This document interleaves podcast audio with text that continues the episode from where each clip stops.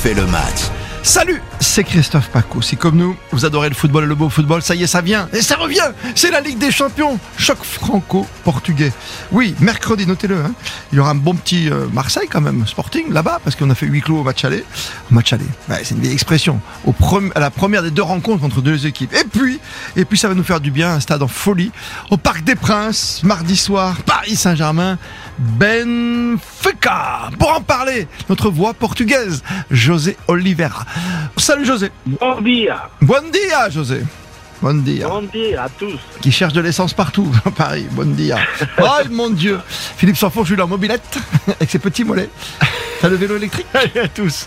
Ah non, non, malheureusement, j'ai un engin qui nécessite qu'on mette un peu de carburant dedans. et puis, comme euh, t'aimes la vitesse, c'est que dès que t'appuies sur l'accélérateur, c'est ce qu'on va demander aux Parisiens d'accélérer un petit peu face au Benfica parce qu'on reste quand même sur une, une moyenne impression que ce soit en championnat de France comme en Ligue des Champions.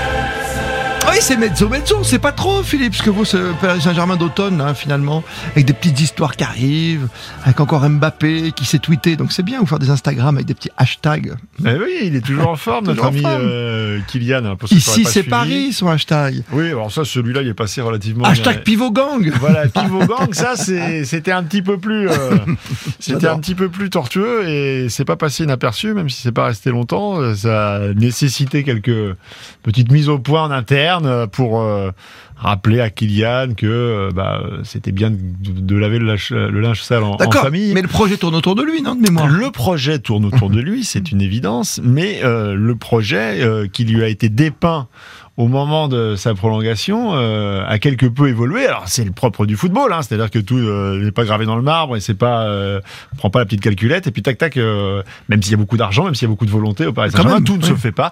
Et c'est vrai que bah, dans le projet, Kylian Mbappé devait évoluer avec un vrai grand neuf type Lewandowski qui lui permettait d'avoir beaucoup plus de liberté aux côtés de Lionel Messi, puisque certains semblent découvrir la lune euh, euh, du fait que Neymar soit resté cet été. Ah dès le mois de juin, on expliquait que dans le projet de Luis Campos et dans le projet présenté, et c'est pas Kylian Mbappé qui a été voir la direction en disant je veux plus de Neymar, euh, c'est un vilain canard, j'en veux plus. Simplement, le, la direction du Paris Saint-Germain, pour des raisons à la fois footballistique, mais aussi euh, d'image, de rendement, euh, d'attitude, parce que euh, on a beau dire ce qu'on veut, Neymar n'a pas toujours été exempt de tout reproche, notamment la saison passée. Il n'était plus dans le projet. L'idée était de faire partir Neymar à l'intersaison. Ça n'a pas été le cas. Ça a des incidences positives pour l'instant sur les résultats, mais en tout cas, ça n'a pas des incidences positives sur le, bien-être de Kylian Mbappé. Et en gros, Kiki, Kylian Mbappé, c'est le seul à pas jouer à son poste, ou presque, bien sûr, au ben PSG. Si je dis ça, si on commence par là, c'est que ça fait les affaires du Benfica, ces petites histoires qui arrive alors qu'on avait un club vedette comme le PSG. Ça doit vous faire du bien d'entendre qu'il y a des soucis ailleurs, José Oliveira bah, tout à fait. Hein. De toute façon, euh, on dit toujours que le malheur des uns fait le bonheur des autres. J'en suis pas certain, mais bon, en football peut-être. En tout cas, euh, vu ce qui s'est passé à Reims, euh, c'est rassurant pour Benfica. Benfica, après, attention, ils ont fait quand même le match qu'il fallait face au PSG, au stade de la Louse ils ont été présents dans les duels, dans l'agressivité, ils ont eu des occasions, même si le Paris Saint-Germain en a eu aussi. Il y a eu deux grands gardiens de but dans le match. On a vu un, un grand, grand match, à mon avis. Oui. Mais euh, bon, Benfica, c'est ce que je disais, c'est une légende. C'est comme, euh, ça fait partie des grands, des grands d'Europe. Euh, euh, ne serait-ce qu'au niveau historique. Puis bon, tous les ans, ils nous sortent de, des nouveaux joueurs du chapeau, des jeunes ou des, des étrangers qui arrivent à découvrir l'Amérique latine ou dans des petits clubs en Europe. Et, voilà, là, ils sont très très forts. Là, en championnat, ils ont encore euh, gagné euh, facilement. Et je pense que ça va pas être facile pour Paris Saint-Germain au Parc des Princes. Même à la maison, tu penses qu'il y a un petit souci pour nous, pour les Parisiens? Ah oui, oui, parce que Benfica, Benfica il va les laisser venir un peu. Puis devant, euh, si tu as un joueur comme Rafa qui est ultra rapide, Rafa Silva, euh, qui est lancé dans la profondeur, il est très très rapide, il peut faire du dégât.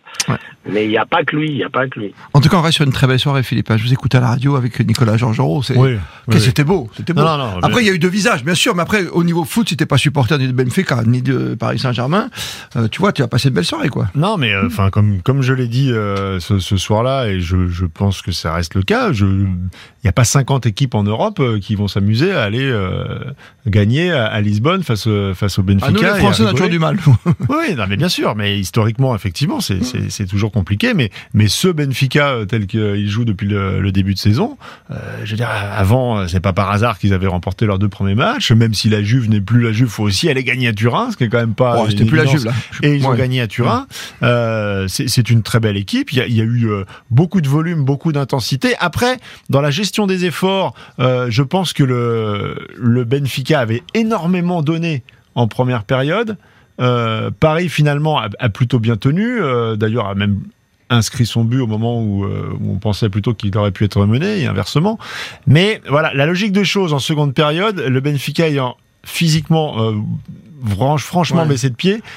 C'est un peu, euh, c'est pour ça qu'il reste une frustration par rapport euh, à la prestation du Paris Saint-Germain, c'est que normalement une équipe avec les talents du Paris Saint-Germain doit faire la différence en seconde période. Et même si, Si tu veux gagner avec des champions, tu vois. l'opposition est très euh, équilibrée, le Paris Saint-Germain aurait dû remporter cette, euh, c- cette rencontre. Mais il est évident que ce sera encore un gros match euh, de, de- de dimension Ligue des Champions et que euh, va falloir un Paris Saint-Germain qui élève son niveau de jeu, pas comme ce qu'on a vu à, à Ouais, Reims. parce qu'il faut que tu prennes la première place du groupe, quand même. C'est quand même mieux. Voilà, moi je me méfie toujours de ces matchs de championnat euh, qui sont euh, Juste avant. coincés entre Ah oui. deux euh, Ouais. rencontres de Ligue des Champions. Généralement, pour les joueurs, l'idée c'est surtout de pas se blesser. hein. Ouais, il y a que Monaco qui sait bien faire ça. Hein je, dis ça je dis ça, je dis rien. J'aimerais bien pour Monaco, faut qu'on fasse un podcast, hein, un de ces jours quand même. Ah, Personne n'y pense. Grégory Fortune qui présente l'émission, qui prépare l'émission. Tu vois, il- mais Monaco déjà qui- qu'ils arrêtent de, de- de planter le, le barrage tous les ans pour aller en Ligue des Champions. Oui, parce et que- on parlera d'eux dans les semaines de Ligue des Champions. on n'est pas Hein barrage, nous. Bah, nous, on a voilà. la mer devant nous, tu sais. on n'est pas barrage. José Oliveira, tout à l'heure, tu disais que c'est un club de légende, le Benfica. C'est un palmarès incroyable, des couleurs, une ambiance. Ça veut dire que vous êtes, vous, la communauté portugaise, euh, à Paris, vous avez déjà récupéré le plus de places possible? Ah oui, oui, oui. Là, ouais. euh, je peux te dire qu'il y aura des Portugais, ou de, enfin, de- on va dire des Franco-Portugais, parce qu'aujourd'hui, tu as beaucoup de gens qui sont de deuxième, troisième génération déjà. Mais c'est sûr que tu verras beaucoup d'écharpes et beaucoup de maillots du Benfica au Parc des Princes. C'est clair et net, parce que c'est ce qu'on avait dit la dernière fois.